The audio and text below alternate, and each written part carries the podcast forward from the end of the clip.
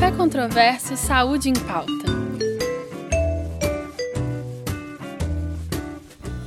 É, bom dia. É, estamos hoje é, com mais uma edição do Café Controverso Saúde em Pauta. E é muito conveniente que o tema escolhido seja surdez é, com o envelhecimento. Por quê? Primeiro, porque é, dia 27 foi Dia Nacional do Surdo. E segundo, que na segunda-feira nós comemoramos o Dia Internacional do Idoso. Então é muito conveniente a escolha desse tema agora. Para dar início a essa sessão, é bom a gente chamar a atenção para um fato que foi recentemente é, visto pelo IBGE e divulgado na agência de notícias do IBGE, de que a população brasileira está envelhecendo em ritmo aceleradíssimo. Para vocês terem uma ideia, é, a tendência vem crescendo desde 2012 e desde 2012 nós ganhamos 4,8 milhões de idosos na população brasileira. Isso traz para a gente um grande desafio, porque além, é, se por um lado nós temos o envelhecimento da população, que pode ser considerado como um avanço nas condições de saúde da população e de vida, em melhoria das condições de vida e de saúde, por outro lado, nós temos o desafio de atender aos é, problemas trazidos à saúde das pessoas com o envelhecimento. Um desses problemas é a surdez. E para falar desse tema, nós convidamos duas pessoas que têm ampla experiência no assunto. Uma é a doutora Ângela, a doutora Ângela Francisca Marques Guerra. Ela é médica pela UFMG, é otorrinolaringologista também pela UFMG, membro da Associação Brasileira de Otorrino, mestre em Ciências da Saúde também pela UFMG e a doutora, é, a fonoaudióloga Helenice Martins Borges, que é, é, fono, é especialista em audiologia pelo Conselho Federal de Audiologia e trabalha no, na Clínica de Otorrino da Santa Casa de Misericórdia de Minas Gerais. Portanto, são duas profissionais com grande é, experiência na área e hoje nós vamos ouvi-las e teremos oportunidade depois de debater com elas as nossas dúvidas. Então, bem-vindas, muito obrigada por terem aceito o convite e bem-vindos também todos vocês e o nosso público que nos vê pelas redes sociais. Então, vamos. Começamos com a doutora Ângela. Bom dia. É prazer poder estar aqui com todos vocês para uma troca, na verdade, uma troca né, de experiências. Eu, do meu lado, né, com minhas experiências em consultório, no dia a dia, convivendo com pessoas de todas as faixas etárias e com um problema comum, né, muitas vezes comum. E o, o tema, eu acho ele muito relevante no momento, porque, como a, a Roxane, a doutora Roxane falou, a população vem envelhecendo e as deficiências vão aparecendo, e a surdez é uma delas. E, no momento em que a gente está preocupado, toda a humanidade preocupada em incluir, né, a questão da inclusão, com, com o idoso está acontecendo o contrário. A gente está fazendo uma exclusão. Então, isso é, é uma coisa que a gente tem que reverter, né? que é uma coisa que todos nós estamos predispostos, né, com o tempo, a com, né, uma deficiência, um comprometimento até na qualidade de vida. Então, eu preparei um PowerPoint aqui bem simples, com uma linguagem né, para a gente, até meio brincalhona, para a gente ir trocando ideias e assim, bem rapidinho, porque eu acho que o mais importante é, é no final a gente né, responder os questionamentos, as dúvidas. Né? Então, como a doutora Roxane falou, os dados do IBGE, eu coloquei uma lupa aqui para confirmar os dados, né, que em 2017, no último levantamento, é, o número de idosos cresceu 18%, chegando a 30 milhões no Brasil. Né? Então, isso, a tendência de envelhecimento é, é gritante, é visível, é crescente, né? E em 2017 já computava-se 30,2 milhões de é, pessoas com deficiência auditiva aqui no Brasil. esse dado aí também não, a gente não pode confiar muito, não, porque são pessoas que se declaram surdas, outras não se declaram, são pessoas que são diagnosticadas ou não, às vezes nem percebe que tem. Então, é um dado assim meio, meio, meio, meio por alto, né, vamos dizer assim. Bom, eu andei lendo sobre é, esse aumento da expectativa de vida dos brasileiros e tanto a população vem envelhecendo, como também o conceito de velhice também envelheceu, né? essa, essa cientista social, Maria Cecília, ela tem um artigo publicado nessa revista de saúde pública, muito interessante sobre esses dados. Então, ela coloca lá, eu peguei, pesquei algumas frases né, que, que são impactantes para a gente nesse momento. Né? A maioria dos idosos brasileiros está presente no desenvolvimento socioeconômico, político e cultural do país. Né? Você vê gente acima de 60, 70 anos em plena atividade é, mais de 85% dos idosos, mesmo convivendo com algum tipo de problema de saúde, continuam autônomos e atuantes. E 87% dos homens idosos chefiam famílias e mais da metade contribui com seus proventos para a renda dos lares. Eu vejo isso diariamente no meu consultório. Ou eles estão trabalhando na em é, atividade laborativa ou eles estão contribuindo de alguma forma até com o dinheiro da aposentadoria. Eles estão ali presentes, né? Bom, é fato que o envelhecimento ele provoca declínio das funções fisiológicas. Todo mundo sabe, né? E, vem junto com isso um sentimento de inutilidade e mudanças de comportamento. Principalmente aquela pessoa que é muito ativa a vida toda, né? ele é autônomo, ele, é, ele, ele, ele sempre resolveu os seus problemas, de repente ele passa a depender de outros. E é muito difícil aceitar isso, né? todo mundo sabe. E entre 60 e 65 anos de idade, estatisticamente falando, tem gente que é um pouquinho antes, tem gente que é um pouquinho depois, começam a acontecer as deficiências auditivas. Isso é esperado na população como um todo. Né? E isso começa assim, eu fiquei envelheci hoje e vou ficar surdo hoje. Não é assim que funciona. Né? Isso é um contínuo, é durante a vida que isso vem acontecendo. A, a, velhice é um resultado do que foi a sua vida, né? Ao longo do, do, do que você, como você levou. A gente tem que lembrar que o, o jovem hoje é o idoso de amanhã. Então, acontecendo, é, quando a pessoa percebe que ela vai estar tá tendo um pouco de dificuldade, ela se torna redia e desconfiada. Ele fica sempre achando que as pessoas estão rindo dele, ele, ele não consegue entender o que, que fala, e fica com aquela cara, concorda com alguma coisa, e às vezes concorda com coisa que não devia estar concordando, e aí vai, né? Isso, isso começa a gerar um outro sentimento, ele se isola, né? ele começa a se isolar. Eu tenho uma paciente muito engraçada, ela adora festa, mas não escuta nada e não quer pôr aparelho. Aí ela vai para a festa. Eu falei, ai, mas dona Maria, como é que a senhora faz na festa? Como é que a senhora conversa com as pessoas? Ah, quando eu vejo que vem alguém conversar comigo, eu corro para dentro do banheiro. Mas ela vai na festa, entendeu? Fica se isolando. Ela, pelo menos, se isolou, mas não conversa, né? É muito interessante. E, obviamente, se a pessoa se isola, ela tem uma tendência à depressão. E uma coisa leva a outra. depressão contribui para exacerbar o isolamento social. E muitas vezes vai combinar com demência, né? É esquecimento, tristeza, depressão, e aí vai, né? É um contínuo. Outros dados aqui. A Organização Mundial de Saúde, em 2015, detectou no mundo 10% da população com algum tipo de perda auditiva. E no Brasil, nessa mesma, nesse mesmo ano, eram 14% da população com alguma deficiência auditiva.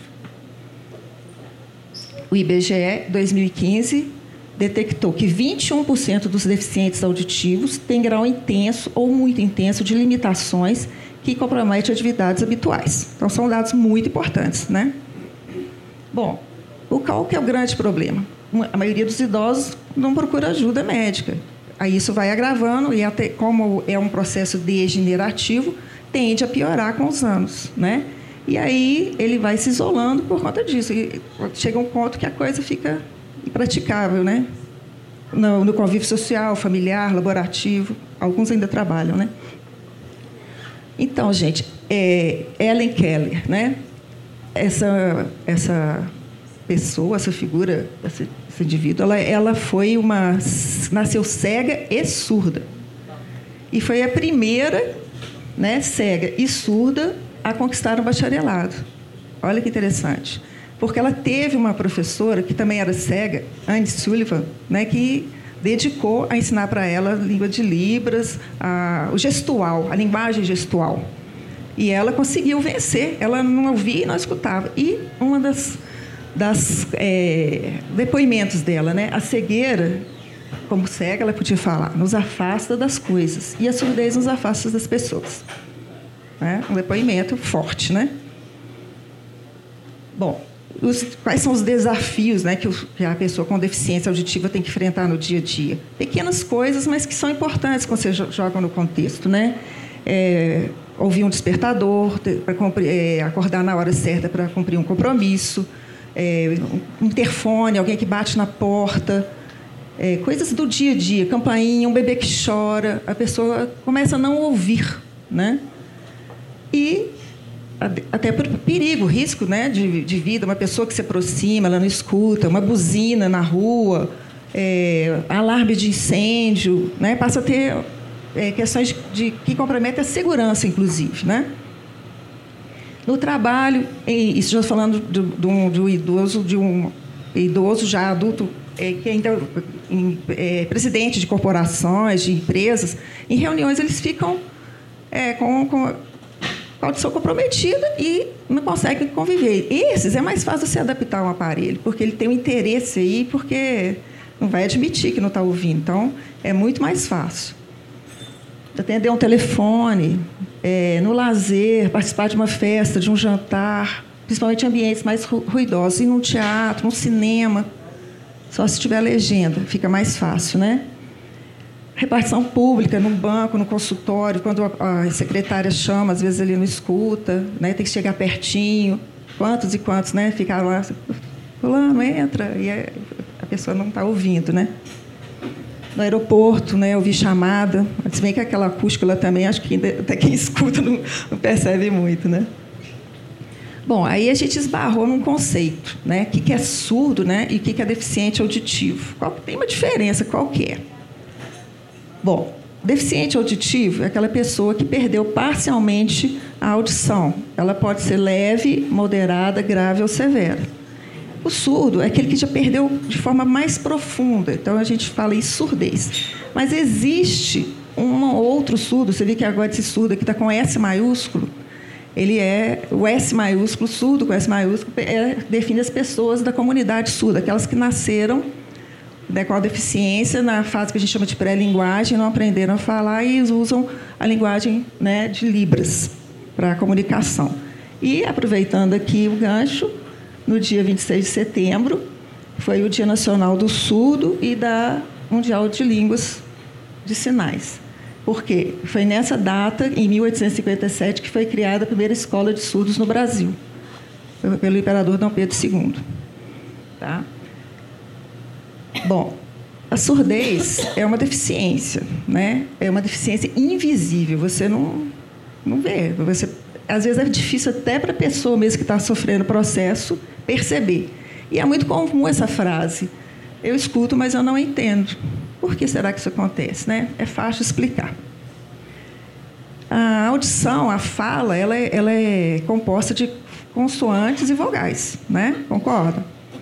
Então, a, o, as vogais elas têm sons de frequência grave né, e um volume mais alto. Já as consoantes elas têm uma frequência mais aguda e som mais baixo. Quando a perda auditiva começa, essa, essa perda que eu estou falando é da idade, que vem com o tempo. Ela começa nos sons agudos. Né? Então, ela compromete mais as consoantes. Então, o que, que acontece? ouve-se mais as vogais e menos as consoantes. Então, eu vou falar uma palavra, você vai entender outra. Eu falo, exemplo, bolota, você entende lorota. Eu falo carro, você entende caso. E por aí vai. As, você, vai é, você vai tentando é, adivinhar o que está sendo falado, né? No início, você começa a perder as letras, depois as palavras, depois uma frase, depois o sentido. Ouvir, mas não entender, sugere algum grau de queda na audição. Sempre tem que ser investigado, tá? E aí, situações como essa, né? E que você fala, ah, você está sumido, falando, ah, obrigado, são seus olhos. Ele entende que você está elogiando. De quem que você lembra? Quem que vem a primeira coisa que vem na cabeça quando esse tipo de coisa acontece? daquela figurinha ali, da lá da Praça da Alegria. Não é? Todo mundo começa a rir, fica aquele constrangimento, um olha para o outro, esconde e passa por aí. Por quê?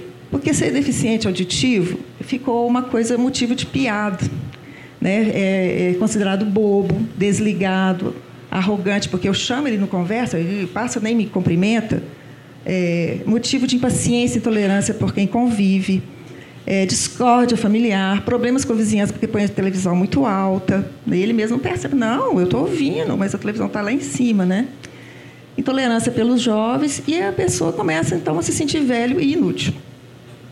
Gente, isso aqui já foi muito pior. Lá na Idade Média, é, quem nascia com problema auditivo, eles davam jeito de eliminar. Eles matavam, jogavam no rio, porque eram considerados assim pessoas incapazes, é, que não tinham inteligência, né? Eu acho que essas, essas, essa coisa, esse, esse estigma, acho que vem um pouco daí, né? Então, essa sensação de capacidade.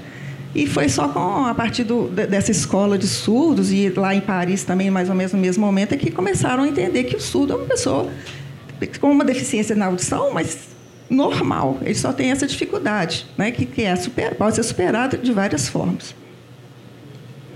Aí entra uma outra história. É, essa história de dificuldade de, de, compreender, né, escuto, mas não entendo, ele pode não estar relacionado só à, à deficiência auditiva, não ele pode ter uma questão neurológica também envolvida, né? Dificuldade de discriminação por doenças, vamos chamar assim, nos nervinhos auditivos, né? Alguma lesão central ou cognitiva, né?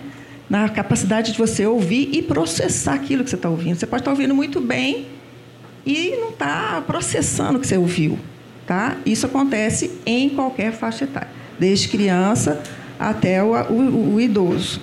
E hoje, a cada dia, né, com essa tecnologia toda, em que está todo mundo muito voltado para uma tela, né, é, eu falo que são os desconectados na era da conectividade. As pessoas estão muito é, meio, meio zumbis, né? Você fala meio que o olhar meio é, quando você tem autista, né? Então a pessoa você está ali, eu já fiz várias consultas, a pessoa está conversando comigo no celular ali, ó, o tempo todo. Impressionante, né? Então, você vai meio que esquecendo algumas coisas, né? Você vai deteriorando, uma questão de memória, de processamento aí. Então, quais são os sinais de alerta que a gente tem que estar né, sempre atento para para detectar com você ou com os familiares, né? Desculpa, eu estou de costas aqui, mas é por causa da tela. É, sinais de alerta são: a pessoa consegue ouvir, mas não entender. Esse que a gente já falou a necessidade de ficar olhando para a boca do interlocutor, né? A pessoa está olhando e se ela não enxerga, tem muito, é muito comum ouvir falar assim: ah, eu se eu tiro o óculos eu não, eu não escuto, porque ela está olhando para a boca da pessoa, né? É, pedir pra, com frequência para repetir, como é que é, o que, que você falou, né? Necessidade de aumentar com frequência o volume da TV. Frequentemente eu tenho que aumentar, é porque eu não estou ouvindo, né? Direcionar uma das orelhas na direção de quem fala, tá? dificuldade de ouvir em ambientes ruidosos, restaurante, bares, etc. Eu, hoje em dia, aqui em BH, pelo menos, acho que até quem escuta normal não tem dificuldade de ouvir, né? E aquela velha fala, né? Ah, você tá, também você fala para dentro, vamos falar para fora. É, é, todo mundo fala para dentro. Então é um sinal também, tá? Bom, então tá. Estou desconfiada que eu tô, que o meu pai, o meu avô, meu tio tá com está com alguma deficiência. Como é que eu vou falar isso para ele? Né? Então, ele tem, primeiro, que é, ele, ele vai sempre sabotar essa possibilidade, né? porque para ele, eu estou ouvindo.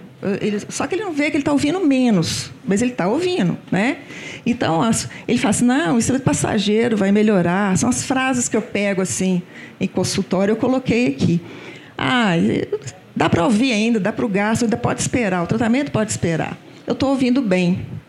É, meu amigo colocou o aparelho e não resolveu nada. Ele não usa, faz muito barulho, custa caro. Né? E, hoje, e essa semana foi muito interessante, porque uma que eu ouvi foi assim: ah, meu irmão colocou e falou que depois que ele tira o aparelho, a audição dele piorou. Então, ele está escutando bem com o aparelho, mas quando ele tira, piora. E eu acho que ele vai parar de usar por causa disso, porque o aparelho está piorando a audição dele. Né? São as várias formas de se auto-sabotar. Né?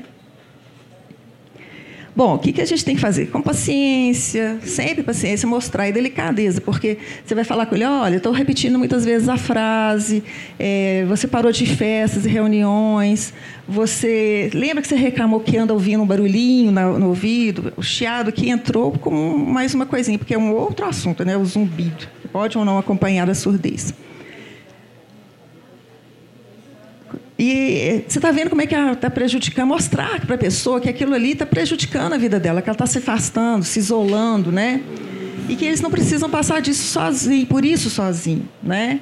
Existem profissionais que podem ajudá-la a superar o problema. Vamos lá testar, vamos ver que às vezes a impressão, quem sabe dá certo, né? Bom, aí convencido ele foi, vamos ao, ao diagnóstico, né? Por quê? Por que, é importante passar pelo médico? Porque é, essa, essa abordagem né, multidisciplinar, tem gente que vai primeiro no fonoaudiólogo, já quer pôr o aparelho, já, já assume, outros vão para o médico primeiro para saber se tem a surdez ou não.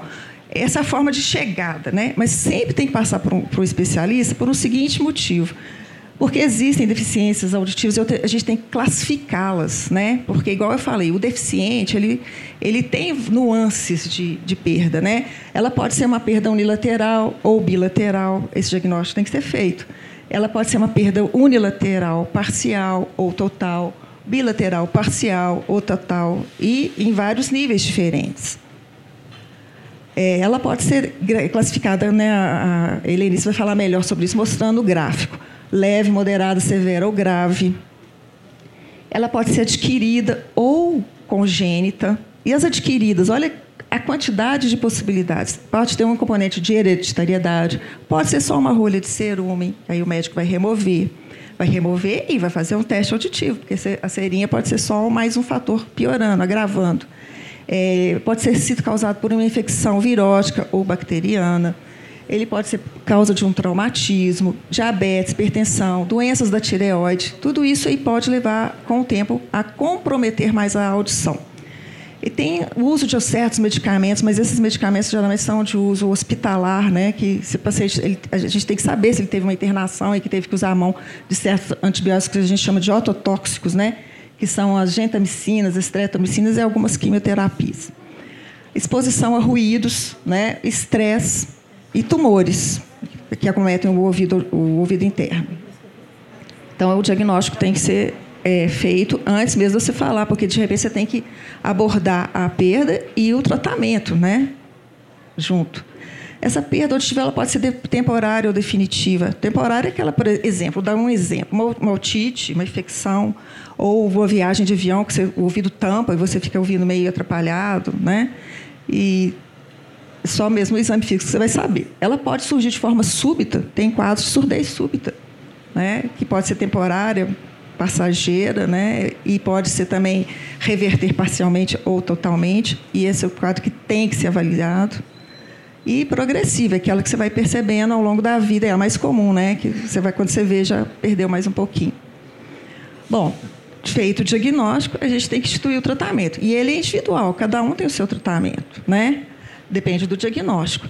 Todo tratamento, ele, é, a gente trata, né, a gente tenta tratar em medicina, sempre é prevenção, ao longo da vida. Por exemplo, nasceu um nenenzinho, o que, que nós vamos fazer? O teste da orelhinha. Eu tenho que saber se essa criança é, nasceu com a audição perfeita ou se ele precisa de alguma ajuda nesse momento. E ao longo da vida dele, ele tem que passar por algumas avaliações. Ele tem uma, otite, ele tem que avaliar com o médico, e depois da, otite, como é que ficou o ouvidinho. E ao, ao longo né, do, do, do, que for acontecendo, e na suspeita de alguma perda. Né? A própria criança, eu tenho crianças que falam, não estou ouvindo, chega no consultório, realmente não está mesmo. Então, é, um, é uma avaliação, é uma prevenção, um tratamento longitudinal. Né? Tem que estar com as vacinas em dia, né? Porque vira cachumba, por exemplo, dá perda auditiva, sarampo, rubéola, rubéola na gravidez, né? Pode levar uma criança com perda auditiva, ter perda auditiva. É, cuidados com a saúde sempre. Se você cuida da, da hipertensão, do diabetes, né? Você, você minimiza esse impacto da, dessas patologias no ouvido interno.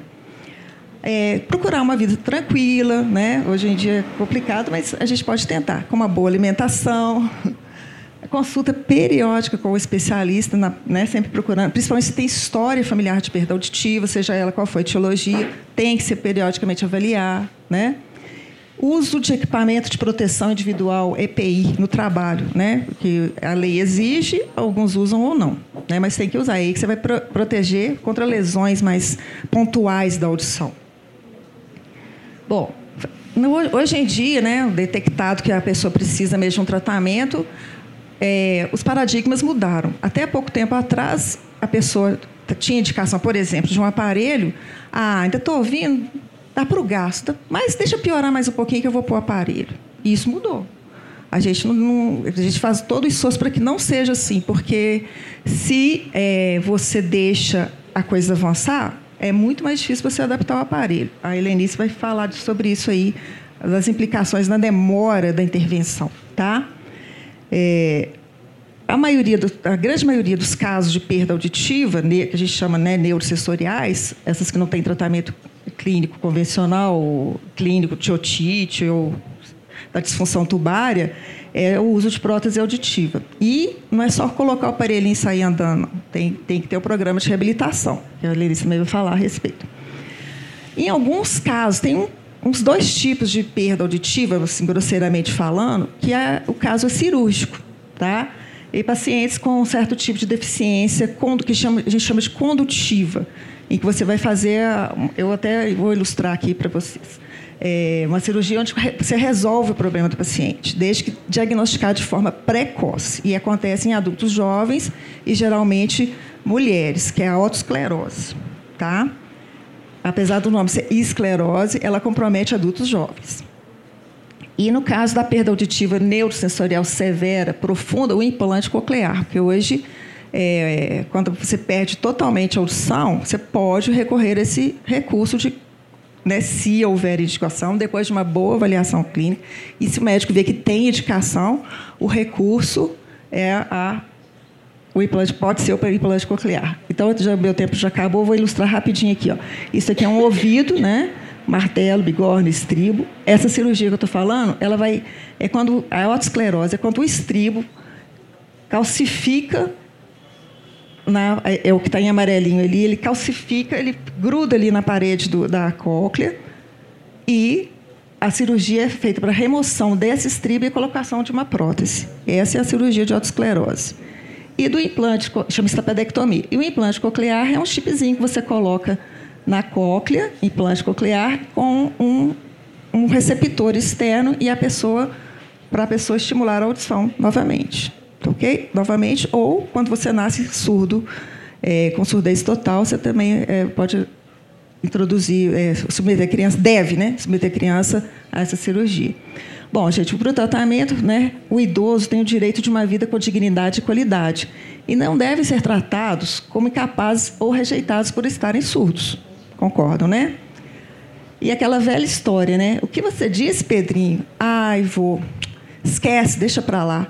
É a maior queixa que eu tenho em consultório da pessoa que não escuta. Eles ficam muito magoados quando assim a pessoa se nega a repetir e fica impaciente com ele, né? Isso aí é é, é, é tudo quanto a gente tem que evitar. O apoio familiar é fundamental, porque tudo que a gente quer são a felicidade dos nossos. Porque hoje, né, o, jovem é o idoso de amanhã, né? Isso aí é, é fato. Bom dia. Obrigada pelo convite, obrigada pela presença. E vou falar um pouco sobre a reabilitação auditiva. A doutora Ângela já falou da questão do diagnóstico, o paciente chegou né, no consultório, tem uma alteração da audição, e foi confirmado que não é um tratamento nem clínico nem cirúrgico, o tratamento é o uso de aparelho auditivo. Então, nós vamos falar da reabilitação. Vou retomar um pouquinho que a doutora Ângela falou sobre a perda de audição, que ela não é visível. As pessoas não é uma coisa que se enxerga como a deficiência física, deficiência visual. E, principalmente, a perda no idoso, ela é lentamente progressiva. Então, dificulta de se perceber que essa pessoa está com uma dificuldade. E aí, a, a percepção da família. Gente, o que, que eu fiz? Aqui. A percepção por parte da família ajuda muito nesse diagnóstico mais precocemente possível. E o que nós vemos é muito mais uma impaciência por parte desses familiares do que uma tentativa de ajudar. Então, os jovens precisam ter mais paciência. Uh, é importante lembrar que, com a idade, a visão também começa a ficar difícil. Então, isso interfere na leitura orofacial, que é alguma coisa que o deficiente auditivo, que tem essa deficiência desde mais jovem, ele aprende naturalmente, sem ninguém ensinar. Para o idoso, isso fica difícil, porque ele já tem uma dificuldade visual também. E a nossa sociedade prioriza a comunicação oral. Né? Então, o, o gesto, a escrita, ela não é tão priorizada. É, ultimamente nós estamos até vendo uma valorização maior, né? Temos visto os intérpretes nos eventos, é, nas escolas, né? Então estamos vendo uma, uma, valorização um pouco maior dessa comunicação uh, não verbal. Bem, as consequências dessa perda de audição. A doutora Ângela já falou também um pouco. Então, o indivíduo tem uma perda de audição. Isso faz com que o sinal acústico fique mais fraco. Com isso, o indivíduo tem que ter uma atenção maior para ouvir e entender. É, com essa, dispensando essa atenção maior para poder entender o que está sendo dito, uh, acaba diminuindo a capacidade dele de concentração. Esse sinal acústico mais fraco dificulta o convívio social, então ele tende a se isolar, começa aí o isolamento social, que faz com que ele diminua as trocas de ideia, né, o diálogo, a comunicação, é, ele vai conversar menos, consequentemente ele tem menos estímulos, ele tem uma menor motivação e isso, juntamente com a, a, a, a atenção voltada para entender, para ouvir, podem levar ao declínio cognitivo e ao risco de uma demência, de uma depressão. Aqui, o audiograma dos sons da fala, deixa eu ver se eu consigo me entender aqui com ele. Ah, na verdade, acho que ele não está. É... Ele não aparece, né? Tá. Bom, acho que eu vou ter que tentar mostrar aqui para ficar mais fácil. Bom, então esse aqui é o audiograma. Ali na, na linha de cima nós temos as frequências. 250 e 500 são frequências mais graves, os sons mais grossos, mais graves. 4.000 e 8.000 Hz, os sons mais finos, mais agudos mil e dois mil os sons intermediários, frequências intermediárias. E na linha aqui nós temos a intensidade, a, a frequência é dada em hertz, e aqui a intensidade que é em decibel ou dB, como nós falamos, né, assim, na, familiarmente. Então, o indivíduo que tem uma audição até 25 decibéis adulto, audição normal, ele vai pegar, é, não, não, não, ele vai pegar os sons normais ali da, das as, as, consoantes que vocês estão vendo, o F, o V, o Z, o C. É, de 25 a 40 é uma perda leve, aí já entram as vogais, a maioria das vogais. De 40 a 70 é uma perda moderada, 70 a 90 é uma perda severa e acima de 90 já é uma perda é, profunda. Então, o que, que o indivíduo ouve sem amplificação? Quando ele tem audição normal até 25 dB, ele vai ouvir todos os sons, né? ele vai ouvir tudo que está ali naquele audiograma. De a perda leve, né, de 25 a 40, ele vai conseguir perceber as vogais e algumas consoantes. Ele já começa a perceber lá, a perder lá o, o F, o V, ele já está perdendo o S, o Z. Numa perda moderada, já perdeu a maioria dos sons da fala, das, tanto das consoantes quanto das vogais. Numa perda severa, ele já não consegue acompanhar uma conversação normal. E uma perda profunda, ele não ouve nem os sons de fala e nem os sons de alerta e defesa, buzina, é, campainha, ele já não consegue é, perceber nem esses sons. Aqui, eu coloquei um audiograma dentro da normalidade. Vocês vejam que Vermelho é a orelha direita, azul é a orelha esquerda. Vermelho não é bomba, não, tá? É o ouvido direito. Que os pacientes perguntam, ah, levei bomba aqui que está em vermelho. É o ouvido direito, tá? Então, aqui, a audição desse paciente está em torno de 10 decibéis, ou seja, absolutamente dentro da normalidade. Essa audiometria é uma audiometria típica da perda de audição por idade, a presbiacusia. Vocês vejam que para as frequências mais graves, lá 250 e 500, a audição está preservada e depois ela tende a cair em direção aos agudos, que foi o que a doutora Ângela mostrou. Né? Na perda de audição por idade, perde-se os sons mais, as consoantes, que são os sons mais agudos, e tem uma preservação das vogais. Então, ele escuta a vogal. Ele não escuta a consoante, ele escuta, mas não entende. E aqui eu peguei aquele audiograma e coloquei nos sons familiares, certo? No audiograma dos sons familiares. Então, vocês vejam, tudo que está acima do X e da bolinha, ele perde. Ele só vai ouvir o que está abaixo. Né? Então, ficou bem claro lá ó, que as consoantes ele está perdendo e as vogais ele ainda está ouvindo. Bom, então, para saber se esse indivíduo apresenta um problema de audição, deve-se fazer os exames e o, o, o exame mais é, importante para saber se há uma perda de audição ou não é a audiometria, que é realizada dentro de uma cabine acústica.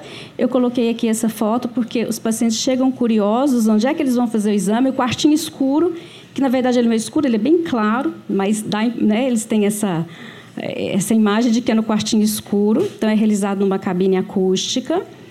É, são apresentados apitos, sons em diferentes frequências, né, para eu poder avaliar todas aquelas frequências lá do audiograma que eu mostrei anteriormente para vocês, através de fones. E aí o paciente vai informando se ele está ouvindo ou não e estabelecemos então a audição dele, se tem ou não uma perda auditiva. Bom, sabendo que o indivíduo tem uma perda de audição, é importante sabermos que alguns estudos mostram ah, as consequências dessa perda de audição. Estudos com ressonância magnética funcional mostraram que a perda auditiva ela leva a uma atrofia na substância cinzenta no córtex auditivo, que é o responsável pela memória e pela integração sensorial. Tem um outro estudo que fala sobre o declínio cognitivo e que essas habilidades elas pioram de 30 a 40% mais rápido em pessoas com perda de audição. Sabemos que, como disse a doutora Ângela, que com a idade já há uma tendência de ter esse declínio cognitivo, mas o indivíduo com perda de audição, ele tem essa, essa piora mais rápida há um risco de demência em 27% maior, 27% maior a cada 10 decibéis de perda. Então, a cada piora de 10 decibéis, isso aumenta em 27% o risco de demência. E pessoas com perda auditiva que usam o aparelho auditivo, elas têm a mesma chance de se manterem independentes que as pessoas com audição normal. Portanto, a reabilitação auditiva ela é extremamente importante. São dados né, de pesquisas, tá? Feitas com um número grande de, de, pacientes. Eu só coloquei aqui pesquisas mais que tinham comprovação. Existem inúmeras pesquisas, mas que não têm ainda uma comprovação, tá? Não foram finalizadas. Então, chegamos à conclusão de que essa reabilitação realmente é muito importante. E nós temos aí, desde que não é um tratamento clínico nem cirúrgico, como falado pela doutora Ângela. Então, chegou-se à conclusão de que a reabilitação é com o aparelho auditivo. Nós temos aí basicamente duas etapas: a colocação do aparelho e a adaptação do aparelho, porque colocar aparelho é diferente de adaptar, que é diferente do paciente usar efetivamente, tá? Então, o fato de cheguei na loja, comprei, não é igual sapato. Coloquei no pé e saí andando? Não, aparelho auditivo não é assim. Coloco na orelha e já está tudo resolvido. Uh, então, vamos lá a essa colocação do aparelho auditivo. Existem alguns mitos sobre, sobre a, o aparelho auditivo. Um deles é, ai, aquela coisa grande, feia, é o que vem na cabeça da maioria das pessoas. É aquela coisa enorme atrás da orelha. É, pa... Não, agora eu passo. Se pensarmos que em 1928 o aparelho era aquela parafernália e que em 1951 ele já era até uma caixinha que colocava no bolso, mas ele pesava 175 gramas, ou seja, quase 200 gramas, um aparelho auditivo. É, uma outra questão, né, que doutora Anja, a audição piora. Eu não quero usar o aparelho porque muita gente me fala que depois que usa o aparelho a audição piora. Por que, que a audição piora? Porque quando coloca o aparelho, a audição melhora e aquela atenção que era voltada para entender o outro, ela diminui e ela vai ser direcionada para as coisas em que realmente ela é necessária. Então, ele relaxa, a verdade é essa. E aí, a hora que ele tira o aparelho, ele desaprendeu né, de fazer aquele esforço enorme para ouvir e tem a sensação de que piorou só escuta barulho. Realmente, os aparelhos antigos eram aparelhos analógicos, é, era mais difícil de fazer adaptação, então tinha bastante barulho. O uso do aparelho mostra que eu estou ouvindo mal, mostra que eu estou envelhecendo. Eu acho que tem mais é que mostrar, até para os outros terem mais paciência. Por que, que óculos a gente usa, não é? Por que, que fone de ouvido a gente usa e não, não se é, não fica com vergonha. Então, tentando desmistificar. Os aparelhos hoje eles são bastante discretos, há uma opção enorme de escolha de modelo e cor, são resistentes à umidade. Então, vocês vejam aqui, pera lá. É, a tecnologia dos aparelhos hoje é digital, o que facilita muito a questão da conectividade com o celular, com televisão. Então, através do celular, o paciente consegue uh, ouvir música quando ele está no computador, ele consegue atender, ele, ele clica numa tecla do celular, o som vem direto no ouvido, ele não precisa colocar o telefone aqui próximo da orelha. E os aparelhos hoje são disponibilizados pelo SUS.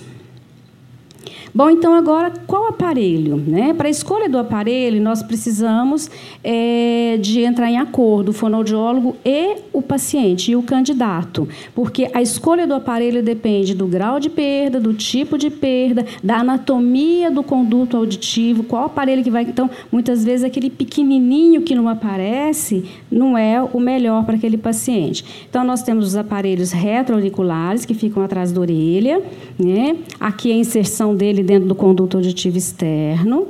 Nós temos o aparelho auditivo retroauricular de adaptação aberta, extremamente discreto, praticamente né, não aparece. Os aparelhos intra, e aí eu tenho o intraoral, que é esse que ocupa praticamente a concha toda do ouvido, né? O intracanal, que fica um pouco mais discreto, mas mesmo assim aparece bastante. E o microcanal, que não dá para qualquer orelha, né? ele fica bastante, praticamente não vê, fica bem inserido no conduto auditivo externo. E esse aparelho aqui, que é considerado praticamente. Ele é invisível, né? Ele, mas também não é para qualquer orelha e nem para qualquer audiometria. Então, essa escolha vai ser feita ah, com o fonoaudiólogo e o, o paciente. Escolhemos o aparelho, agora ele vai ser adaptado. E o paciente coloca o aparelho, e aí? Tá, a família está com o aparelho e não está ouvindo, mas cadê seu aparelho? É, Para que, que serve esse aparelho? Pagou tão caro e não adianta nada? E o paciente, eu ouço os barulhos, mas eu não entendo a voz. Tá? Por que, que isso acontece? Por quê? Primeiro, cada caso é um caso. Tem pessoas que colocam o aparelho igual o sapato, sai ouvindo tudo maravilhosamente bem. Mas precisamos lembrar que o aparelho auditivo ele não devolve a audição, ele é um meio auxiliar dela. Ele aumenta o volume, mas ele não atua na qualidade. Então, ele não devolve a compreensão dos sons de fala, dos diálogos. O paciente estranha sons que ele não ouvia antes, então parece muito fino, parece muito grosso, distorcido, abafado, fica diferente. E aí o treinamento auditivo se torna um aliado muito importante. Eu falei para vocês, colocar o aparelho nem sempre resolve de imediato. Que, que eu faço no treinamento auditivo? Eu trabalho as habilidades auditivas desse paciente.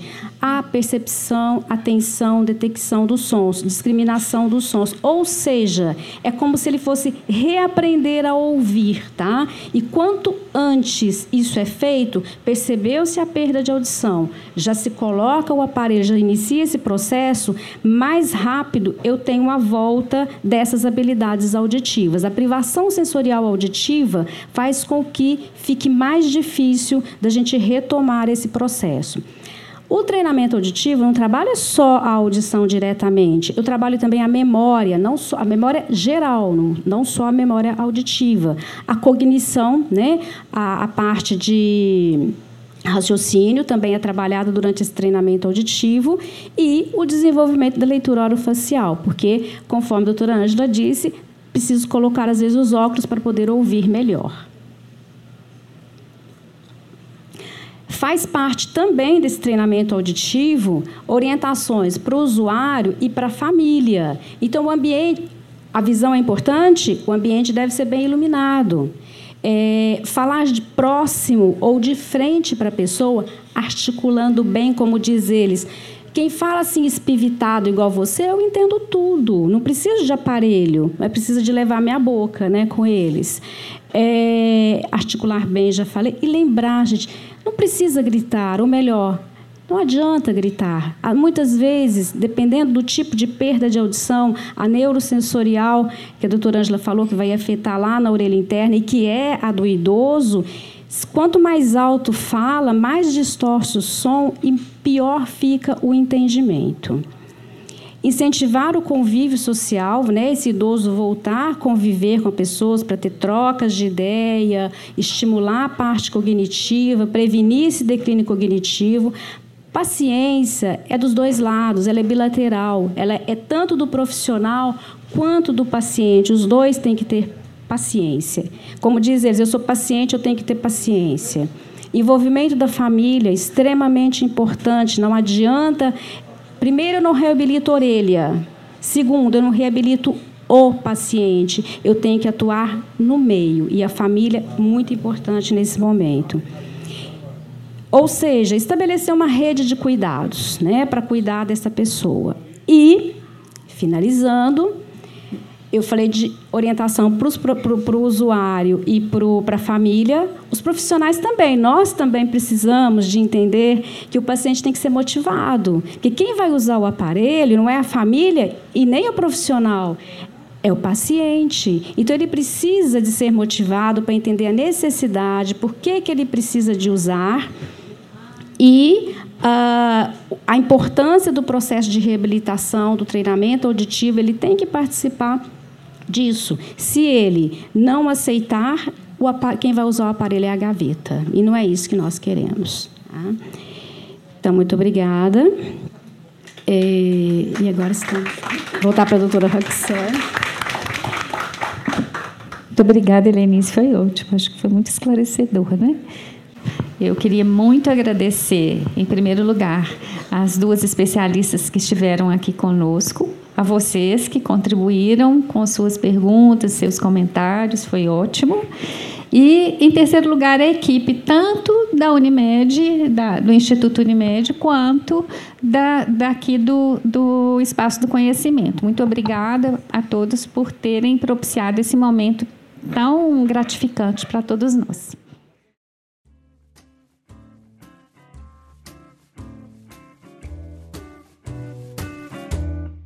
O Café Controverso Saúde em Pauta é uma realização do Espaço do Conhecimento FMG em parceria com o Instituto Unimed BH.